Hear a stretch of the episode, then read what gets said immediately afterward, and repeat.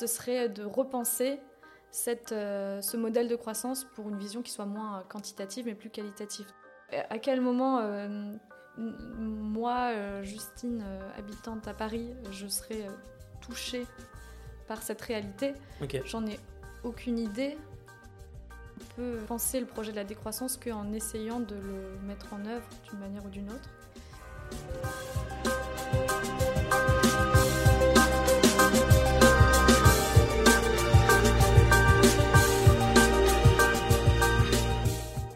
Bonjour, je m'appelle Louis Pelé. Bienvenue dans ce podcast Think the Growth, Penser la décroissance. Ce podcast a pour objectif de mieux comprendre qu'est-ce que la décroissance, afin de mieux l'accepter et anticiper. Aujourd'hui, dans ce deuxième épisode, je suis allé à la rencontre de la doctorante Justine Burier. Justine essaie de comprendre comment associer ou dissocier l'entrepreneuriat et la décroissance notamment grâce à l'art. N'hésitez pas à noter sur un bout de papier ou sur votre téléphone vos feedbacks et de me les envoyer sur LinkedIn. Bonne écoute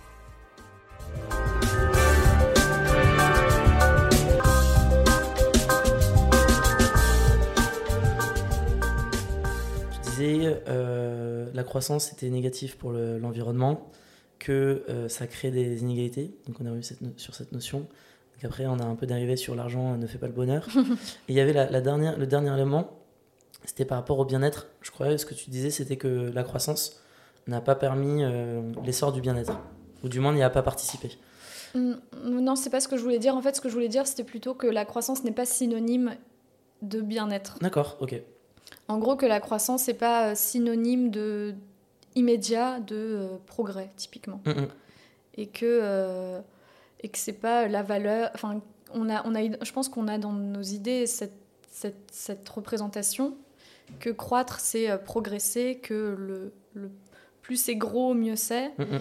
et que finalement, ce serait de repenser cette, euh, ce modèle de croissance pour une vision qui soit moins quantitative mais plus qualitative. Typiquement, des entreprises qui vont, euh, au lieu de devenir le. Enfin, il y a des modèles d'entreprises qui, au lieu de devenir le plus gros possible, vont essayer d'essaimer plein de petits modèles. Ou d'essaimer leur modèle, par exemple, euh, de créer un incubateur pour diffuser euh, leur modèle. Mm, mm. Tu, tu aurais un exemple euh, peut-être concret que tu as déjà vu ou... bah, Typiquement, il y a une entreprise qui s'appelle, je crois, Lamouzena, je ne sais plus exactement mhm. le nom, qui ont créé un modèle de vrac. Et qui, à un moment, ils se sont dit, bah vas-y, il y a plein d'entreprises partout qui qui créent des, boutiques de vrac.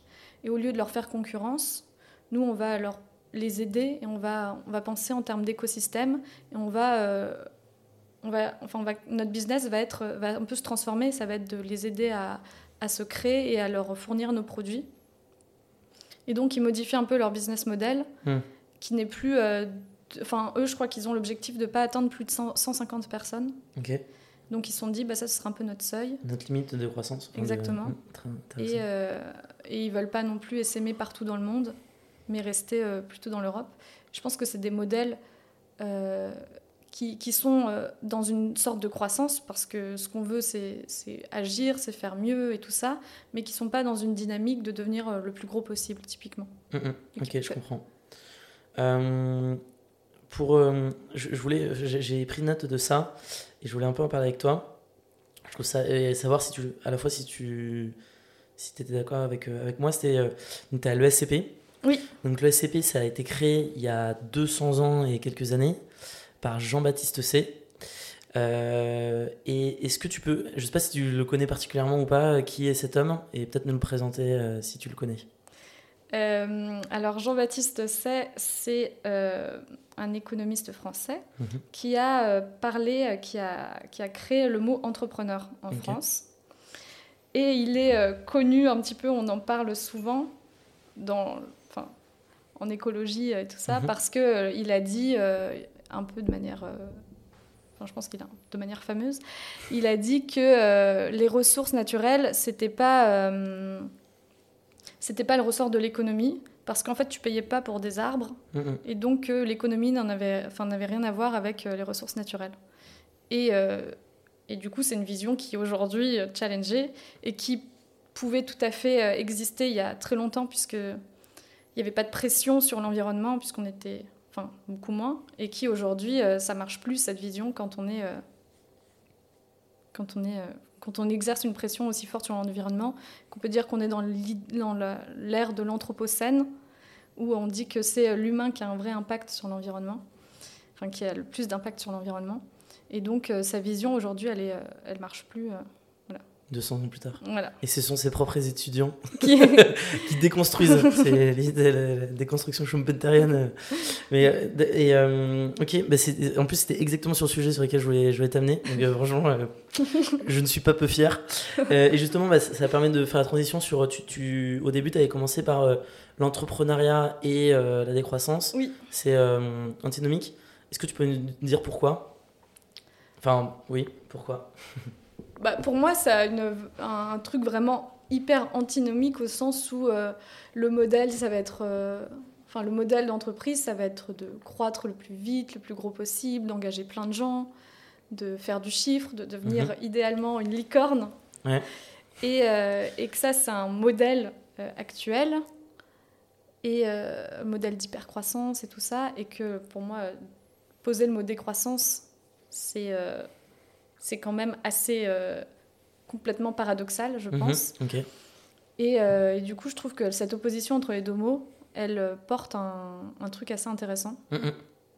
Et qu'elle pose plein de questions sur la place de l'entreprise, typiquement. Est-ce que c'est de faire du chiffre ou est-ce que c'est d'apporter une contribution à son environnement? Et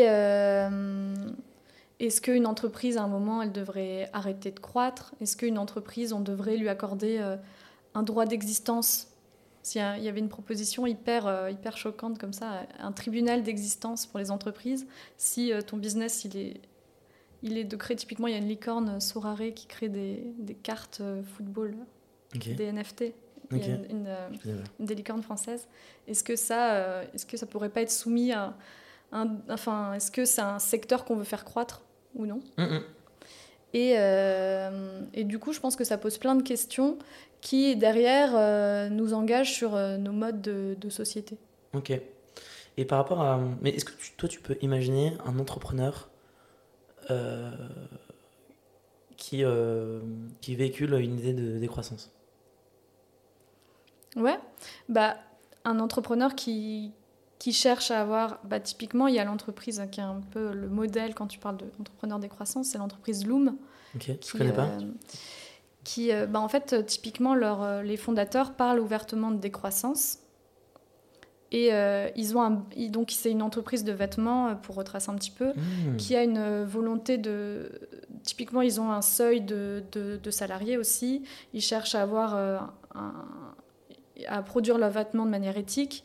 Ils font pas de soldes. Ils cherchent à... Ils n'ont pas de budget marketing, typiquement. Mmh. Et le but, c'est, euh, donc sur leur site, il y a écrit produire moins mais mieux. Le but, c'est de ne pas encourager les gens à la consommation, typiquement.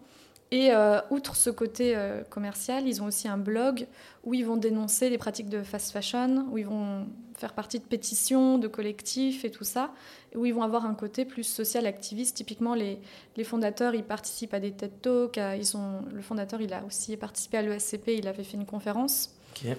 Et euh, Encore une conférence que j'ai manquée.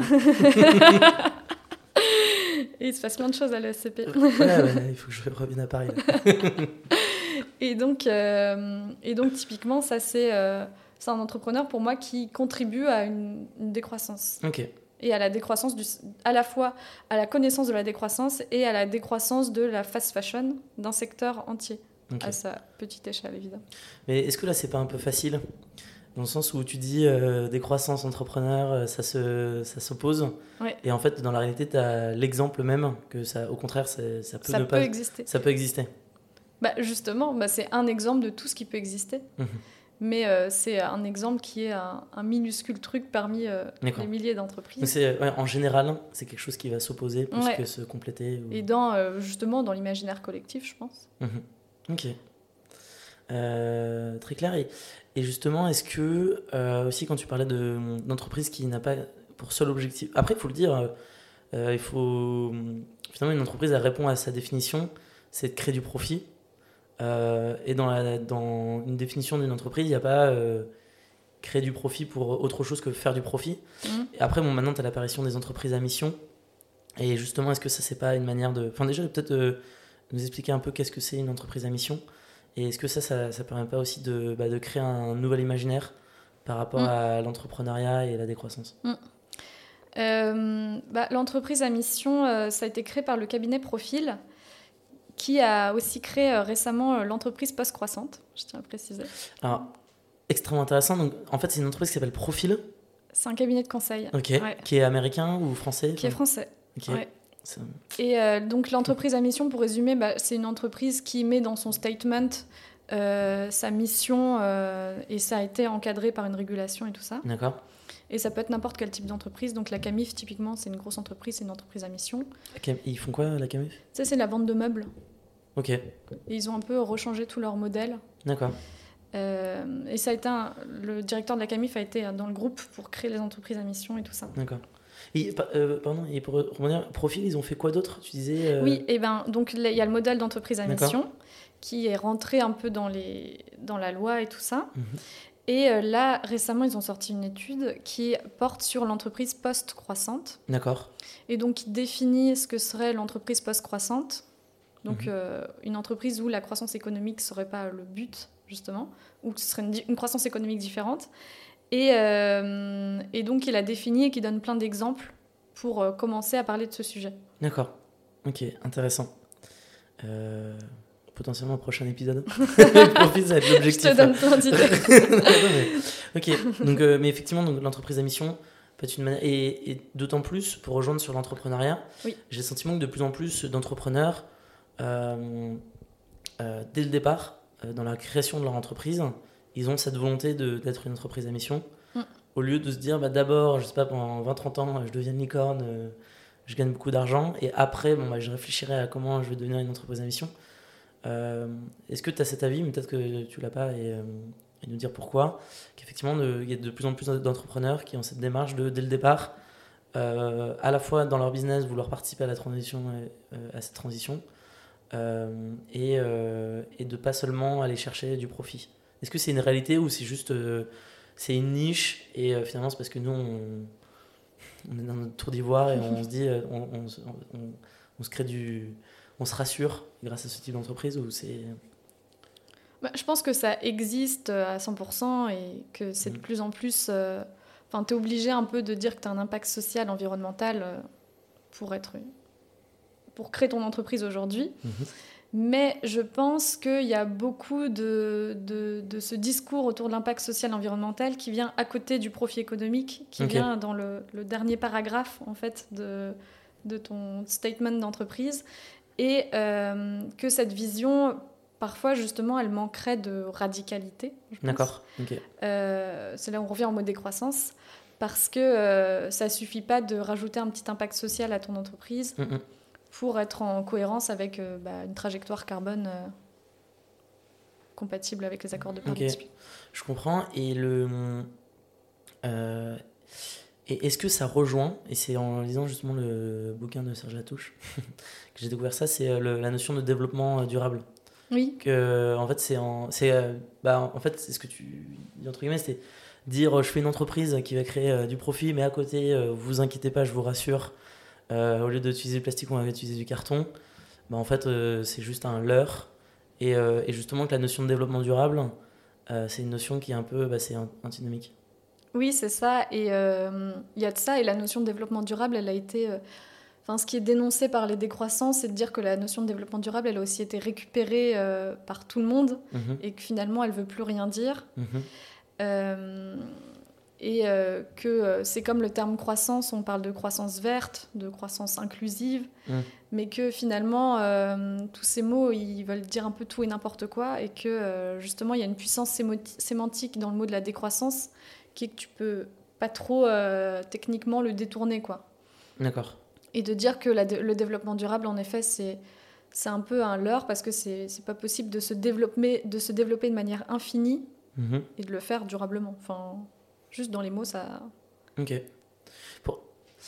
parce que est-ce que tu pourrais pas je je veux pas défendre le terme développement durable parce qu'effectivement il a été vachement enfin éprouvé et mm.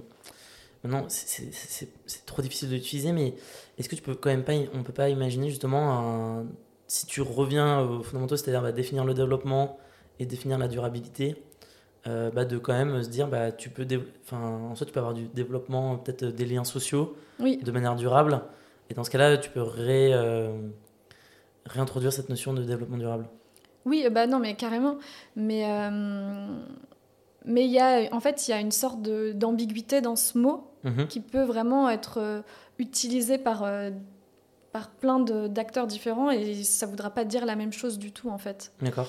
Et je pense que c'est un mot qui est Enfin, si on parle de la puissance des mots, justement, je pense que c'est un mot qui, qui, qui, qui, euh, qui, fait, qui crée du collectif, qui, qui fait se rejoindre plein de gens euh, autour des, des, enjeux de développement durable, certes, mais que euh, finalement, est-ce que ça suffit de parler de développement durable bah, Peut-être qu'il faut aussi employer des, des mots qui, qui, sont plus choquants, comme le mot de la décroissance, même si c'est des mots qui, qui vont moins...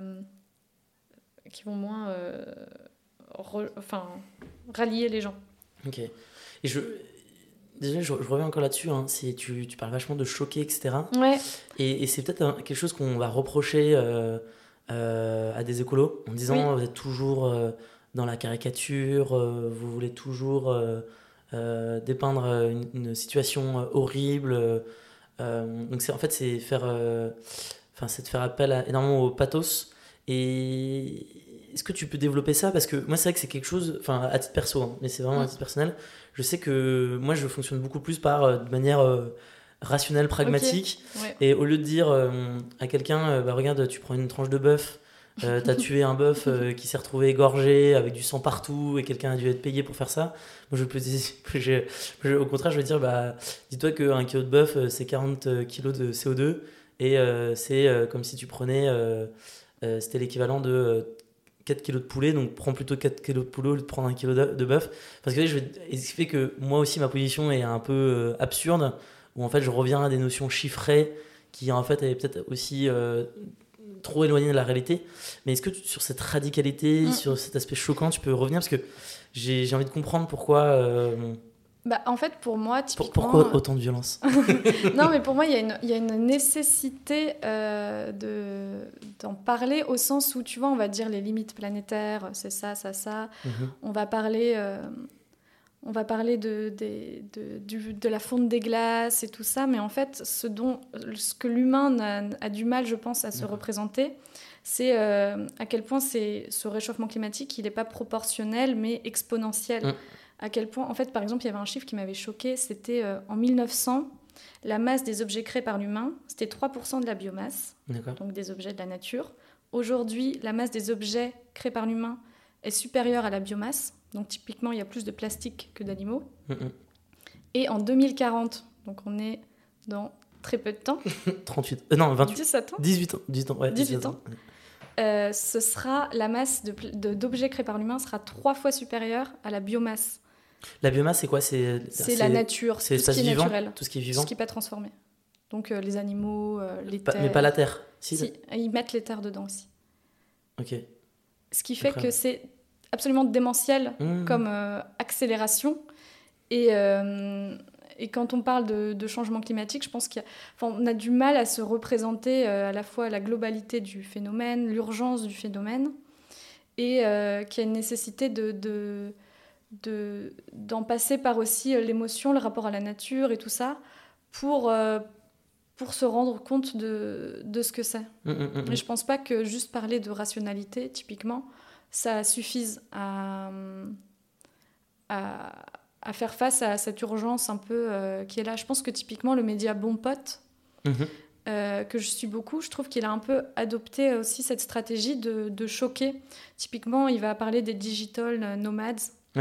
il a fait un article récemment là-dessus où il disait bah ça c'est pas possible en fait. Enfin, il expliquait pourquoi avec des faits très scientifiques, mais il s'attaquait à un truc de société qui est représenté un peu comme hyper cool. Euh, je vais voyager au Mexique, à Bali, euh, je vais travailler en même temps. Mm-hmm. Et je pense qu'il y a une, nécessité de, de s'attaquer à des trucs comme ça de manière un peu, euh, enfin pas, pas du tout violente, mais de manière assez tranché. Franche, ouais. Ouais. Je comprends. Euh, et par rapport à la digital nomade, moi j'aime dire que je suis un low carbone digital nomade. en fait, je bouge beaucoup, mais en train. Mais il faudrait que je me renseigne parce que là, je prends énormément le train et il faudrait peut-être que je challenge un peu euh, ce, ces va-et-vient euh, en train. I knew a man, Bojangles, and he danced for you.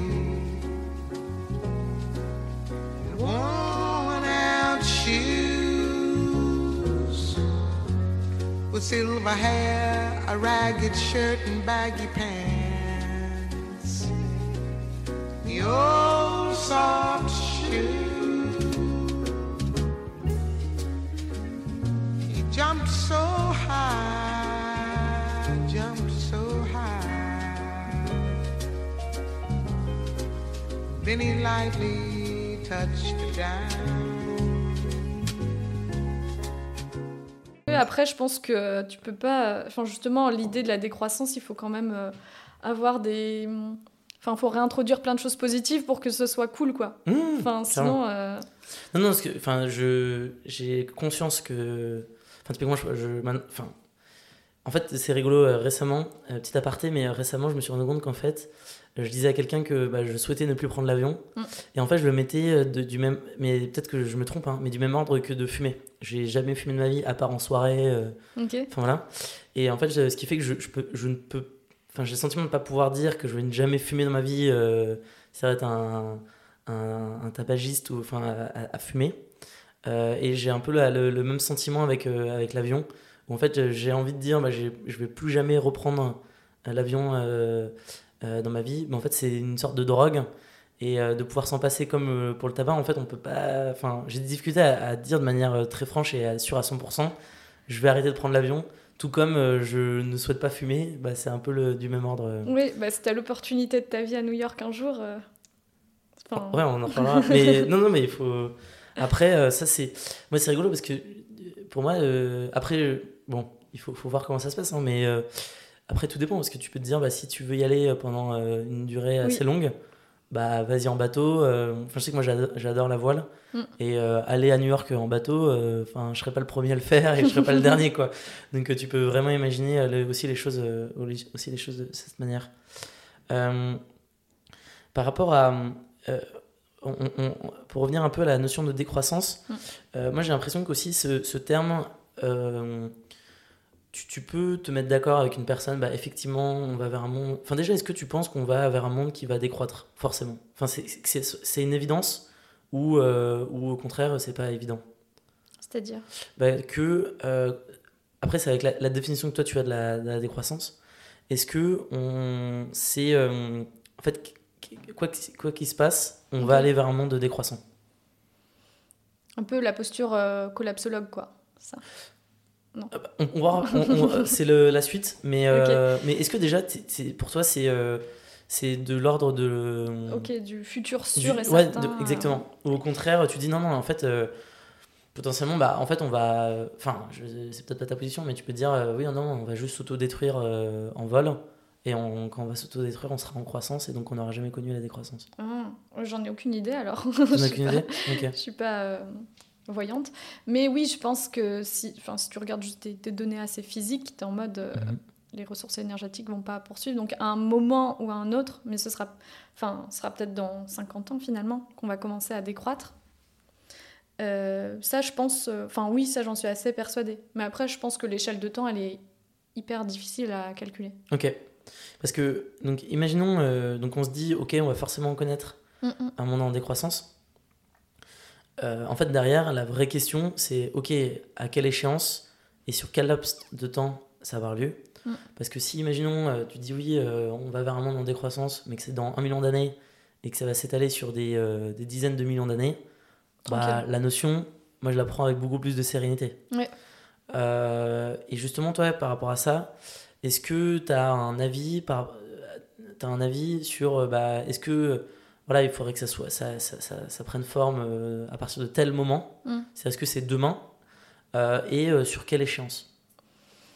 Bah, je pense que ça marche pas comme ça parce que mm-hmm. je pense que typiquement le projet décroissant il passe par la, mise en, la mise en place d'actions qui viennent aussi du terrain et tout ça et que je pense que on, enfin, typiquement, on, on saura qu'on est dans une société décroissance 100 ans après y être, au sens où on ne se sera pas dit Ok, c'est maintenant, les gars. Mais que ça passe par. Enfin, ça passe par la pratique, par mille actions. Et, et après, plein d'actions politiques, c'est certain. Mais, euh, mais que ça va pas être euh, un truc du jour au lendemain. Ok. Donc ça, ok. Donc là, on t'avait répondu en partie à la question qui était effectivement, ça va pas se passer du jour au lendemain. C'est-à-dire que même la date, tu pourras pas donner une date fixe à laquelle ça va, ça va avoir lieu. Quand je dis une date, je te demandais pas une date, hein. mais, euh, mais c'est pour comprendre.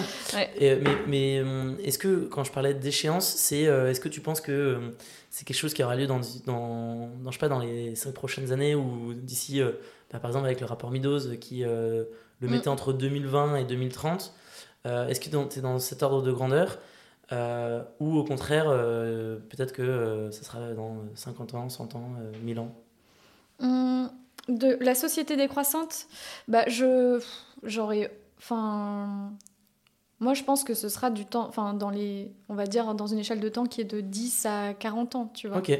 Ok, mais ce qui est déjà très précis. Très, très à l'échelle, oui, enfin, très précis, très proche, et surtout à l'échelle de, de l'histoire humaine. Oui, à 100%. Euh, on parle de, de millièmes de seconde. Euh, ouais. ok.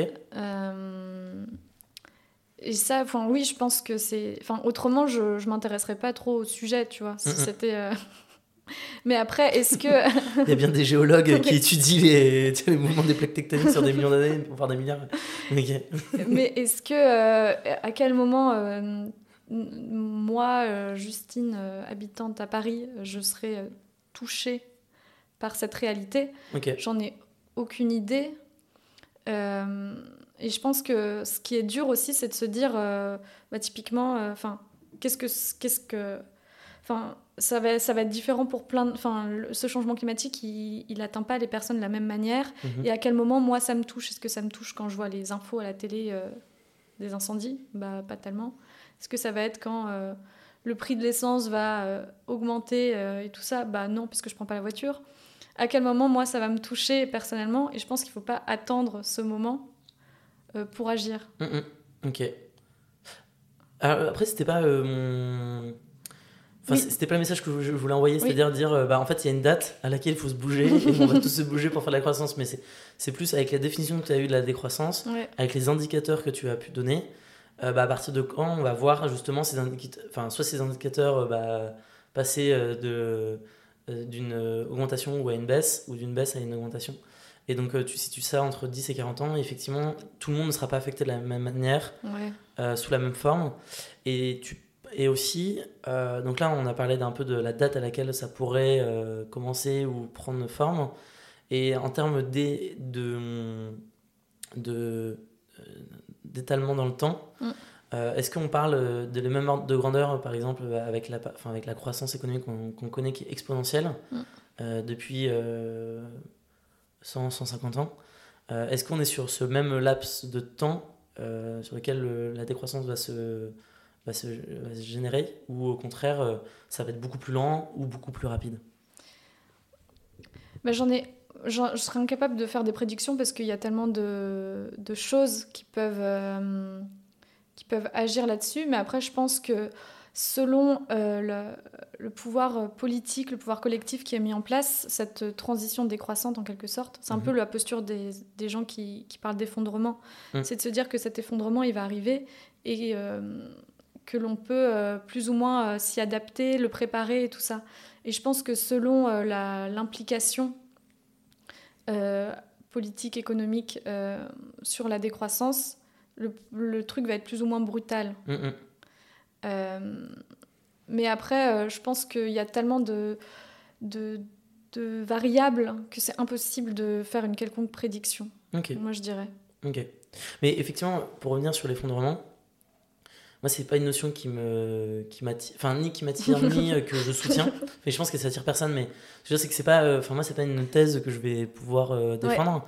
Mais je pense que justement c'est le un peu à partir du moment où tu dis tu actes le fait qu'effectivement on va connaître de la décroissance mhm. bah la, la vraie question c'est quand et à quelle échéance. Et effectivement l'effondrement en fait qui peut-être que je me trompe, hein, mais en gros, c'est de dire, bah, on sait pas trop comment ça va arriver, mais ça peut arriver très très rapidement. Et le laps de temps dans lequel ça va se faire va être, va être très rapide. Enfin, c'est histoire de. Bon, le, les, les plus, les plus radicaux vont dire que c'est en l'espace d'une seconde où tout, tout va shut down. Et si, tu, si tu veux vraiment les soutenir, tu peux dire, bah, je passe en l'espace de un mois où tout va un peu euh, à l'échelle de ce qui peut, a pu se passer euh, dans le Covid, mais en mode de puissance 1000, où effectivement, euh, du jour au lendemain, les gens se retrouvent confinés chez eux, l'économie s'arrête, il n'y a plus de voitures, plus de, beaucoup moins d'énergie, etc. Mais, et, en fait, c'est là où tu, tu, tu, tu, vas pouvoir définir quelqu'un qui va être vraiment collapsologue, de quelqu'un qui va simplement se dire bah, Ok, moi je crois à la décroissance et je pense que ça va avoir lieu. Mm. Mais en fait, tout le. Comme tu dis, et je pense qu'il faut être, faut être humble vis-à-vis -vis de ça, c'est qu'en fait, on on ne sait pas à partir de quand ça va avoir lieu et dans quelle échéance. Et c'est justement ça toute la question et tout l'enjeu, c'est de planifier euh, cette décroissance pour qu'elle se fasse pas dans la douleur et au contraire, même pourquoi pas, pour que ça soit un super véhicule de euh, création de, bien-être. Euh, mm. Mais je pense que sans penser environnement, on a tout à gagner à, on a tout à gagner. Il y a, un, modèle de société aujourd'hui qui rend fondamentalement pas tout le monde heureux, typiquement, et qu'on a tout à gagner à repenser euh, qu'est-ce qui, qu'est-ce qui fait sens dans la société actuellement. Par exemple, typiquement, on parle aujourd'hui des Les Fossoyeurs, le livre sur euh, les EHPAD et tout ça. Bah, qu'est-ce, que, qu'est-ce qui se passe pour les personnes âgées dans notre société? C'est pas des questions environnementales, ça n'a rien à voir avec ça, c'est des questions sociales. Et, euh, et que c'est des questions de valeur derrière en tant que société en, et que c'est des questions qu'on a tout intérêt à se poser euh, enfin, maintenant mhm. et euh, que ça n'a rien à voir avec une quelconque pression environnementale. Mhm, je comprends. Et est-ce que et, toi, tu as, une idée de ce que, ce que tu aimerais comme société ou tu y as pensé ou, ou tu dis simplement bah, effectivement dans la société actuelle il y, a des, y a des bugs, des trucs qui ne fonctionnent pas. Euh, et euh, donc, t'imagines, t'as déjà imaginé comment pourrait être une, une société, peut-être euh, une meilleure société? Bah, Je pense qu'il y a des mots-clés, tu vois, genre le mot low-tech, le mot sobriété énergétique, tu vois. Mhm. Le mot, enfin, je pense qu'il y a des mots qui, qui, embrassent bien cette vision d'un futur qui, soit, qui soit un peu décroissant, typiquement. Enfin, un rapport à la nature qui soit typiquement plus présent. Je mhm. pense que ça, ça peut être ça peut être euh, quelque chose d'important aussi. Et euh, typiquement, une, euh, un truc plus, une société qui soit plus axée sur la, communauté que sur le, global. Une, plus être dans, dans, la, dans, la, vie de sa communauté, plus avoir une vie citoyenne, une vie politique à une plus petite échelle. Mhm. Je pense que ça, ça pourrait être quelque chose d'une société décroissante. Ok. ok. Donc on comprend que tu aimerais avoir une. Enfin, la société idéal que tu, es, que tu aimerais s'inscrire dans la décroissance Oui, je pense que ça s'inscrit dans le projet d'une décroissance.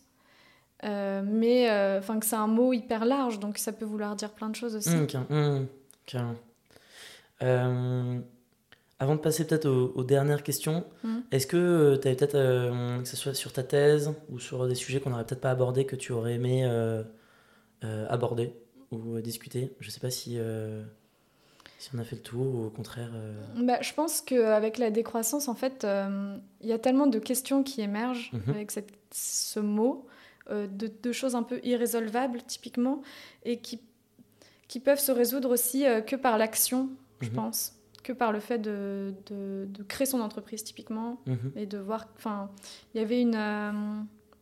une activiste qui disait que pour comprendre les systèmes, il faut les transformer. Enfin, il faut chercher à les transformer. Et euh, je trouve ça assez vrai qu'il y a une, euh, une dimension, euh, bah, bien sûr, de réflexion, mais qu'on peut, on peut vivre, enfin, pas vivre, mais genre penser le projet de la décroissance qu'en essayant de le mettre en œuvre d'une manière ou d'une autre. Et, et, que oui, il y a une dimension qui est pas du tout dans l'idée de rationalité et tout ça, mais dans le concret, ce qu'on vit, ce qu'on fait, les relations humaines et tout ça. Et qu'il y a une nécessité d'un peu remettre ça euh, au centre et que ça c'est une dimension qui est pour moi hyper importante dans, la décroissance. Ok. Ok. Et tu avais aussi un autre élément aussi que tu voulais partager ou, compléter? Peut-être même une, question que j'avais posée, peut-être que tu aimerais apporter une, une, réponse différente ou compléter quelque chose que, tu as, pu, que as pu déjà dire euh, Non, je pense pas. Ok. Bah, top. Euh, Donc aujourd'hui, tu es doctorante. Est-ce que, euh, après, la probabilité est peut-être faible, mais est-ce que tu as, as, envie d'aborder un sujet qui, par exemple, une question que tu te poses ou un sujet sur lequel tu as, besoin d'aide ou bah, par exemple adresse, des personnes qui pourraient nous écouter, qui pourraient t'apporter de l'aide, bah, comment ils pourraient t'aider dans, ce, dans cette thèse qui va durer 4 ans? Ah bah si, euh, bah bien sûr. Bah moi je m'intéresse à la décroissance, donc je m'intéresse euh, à l'entrepreneuriat, à la décroissance. Donc si des gens sont aussi intéressés par cette thématique, moi ça m'intéresse d'en parler. Je pense que c'est en plus en, en, parlant que, euh, et en voyant des visions différentes que justement ça peut m'apporter plein de choses. Ok. Trop cool. Et peut-être s'il y avait une personne qui nous écoutait qui disait mais qu'est-ce qu'il raconte là sur la décroissance Franchement, ils sont barges. Ce serait quoi ton conseil pour cette personne qui nous écouterait, qui comprend rien et qui se dirait mais qu'est-ce qu'il nous raconte? Euh, bah, Je pense commencer par, euh, par lire des infos euh, au sujet de, de la décroissance, typiquement lire des médias comme, comme Bon Pote, ouais. S'abonner à, Bon Pote. Et oui, se renseigner sur le sujet. Après, je, je pense qu'avant de parler de décroissance, il y a le, le consensus scientifique sur, sur le réchauffement climatique qui peut être sympa de de s'y intéresser. Et ensuite, je pense que la décroissance, t'es pas forcé d'y adhérer, mais je pense que c'est intéressant de euh, comprendre un peu ce que c'est. Mhm. Et pas juste de se dire euh, c'est la récession, nanani, mhm. mais euh, d'essayer de comprendre c'est quoi les fondements de cette pensée, pourquoi il y a des gens qui, qui pensent que la croissance économique c'est un problème. Mhm. Et, et, rien que de s'intéresser à ça, je pense que ça peut ouvrir à de, de nombreuses portes et apporter aussi d'autres réponses que la décroissance. très clair. Euh, est-ce que, euh, enfin, je, dans ma maigre euh, participation à création de lecture scientifique, j'ai fait juste un mémoire et je sais qu'il y avait, y avait tout un travail de, de lecture scientifique. Mm. Et est-ce que tu aurais un ouvrage ou des ouvrages que tu conseillerais? Sur la décroissance Pas nécessairement d'ailleurs. Si même tu as, as, un ouvrage de manière particulière, enfin même un film, ça peut vraiment être un ouvrage bah, J'allais dire, moi j'ai lu un livre sur la décroissance, qui est... enfin j'en ai lu deux qui étaient vraiment sympas. Mhm. Il y en a un qui est de Jason Hickel. C'est un livre en anglais qui s'appelle euh, Less is More, How Degrowth Will Save the World. Comment la décroissance va sauver le monde. Et en gros, euh, il retrace vraiment un historique assez précis de ce que c'est que la croissance et euh, des constats et de ce que pourrait être la décroissance à plein de, sur plein de dimensions différentes. Mhm. Et c'est un ouvrage assez gros hyper bien écrit et qui décrit plein de, plein de choses qui, euh, enfin, typiquement sur les le, le, capitalisme, qu'est-ce que c'est, comment ça s'est créé, etc., qui apporte un peu de perspective. Et euh, je conseillerais vraiment ce livre si vous vous intéressez à la décroissance. Mhm. Et sinon, j'ai aussi lu un livre sympa, c'est euh, Les 50 penseurs de la décroissance. Ok. Aux origines de la décroissance, 50 penseurs. Et et là, c'est un livre qui va parler de plein de penseurs au cours des deux derniers siècles qui ont euh, pu nourrir un peu la pensée de la décroissance. Ça peut être, euh, typiquement, bah, il y a le philosophe Castoriadis dont j'ai parlé, mhm. donc des philosophes, des économistes, et typiquement, il y a Gandhi dedans, sur la pensée de la non-violence. Et donc, il y a plein de hum, courants intellectuels différents et euh, qui peuvent apporter une ouverture et je trouve ça assez. Hein. Puis en plus, un livre, si ça ne t'intéresse pas, tu passes au penseur suivant. Ouais. et lesquels t'ont le plus intéressé euh, parmi les 50 euh, Moi, celui qui m'a pas mal intéressé, c'est euh, notamment bah, Ivan Illich. Mhm. Enfin, tu, tu lis les. Enfin, c'est une pensée tellement radicale et différente de. et hyper systémique de ce qu'on pense Enfin, moi, je ne sais pas ce que j'en pense, mais je trouve ça hyper intéressant de se confronter à ce genre de pensée, en fait. Et c'est quoi sa pensée? Bah, En gros, il pense la société technicienne, il pense la technologie comme un, un truc fondamental dans nos sociétés, mhm. qu'il faut changer. Euh, et, du coup, il développe toute une, pensée sur la société technicienne, sur la technique qui aliène l'homme et tout ça. D'accord. Et, euh, et, hyper global, en fait. Après, il a plein de pensées un peu... Noires Non, bizarres. bizarres, mais, euh, mais je trouve ça hyper intéressant de, de s'y confronter. Ok. Très clair. Et peut-être pour rejoindre la, question qui était de savoir bah, comment on pouvait t'aider, peut-être comment on peut te contacter. Je sais pas si c'est LinkedIn ou. oui, sur LinkedIn. Sur LinkedIn, ok, parfait. Bah écoute, merci beaucoup Justine. C'était vraiment super intéressant. et j'espère à, à, bientôt. Et Bonne journée. ben merci à toi.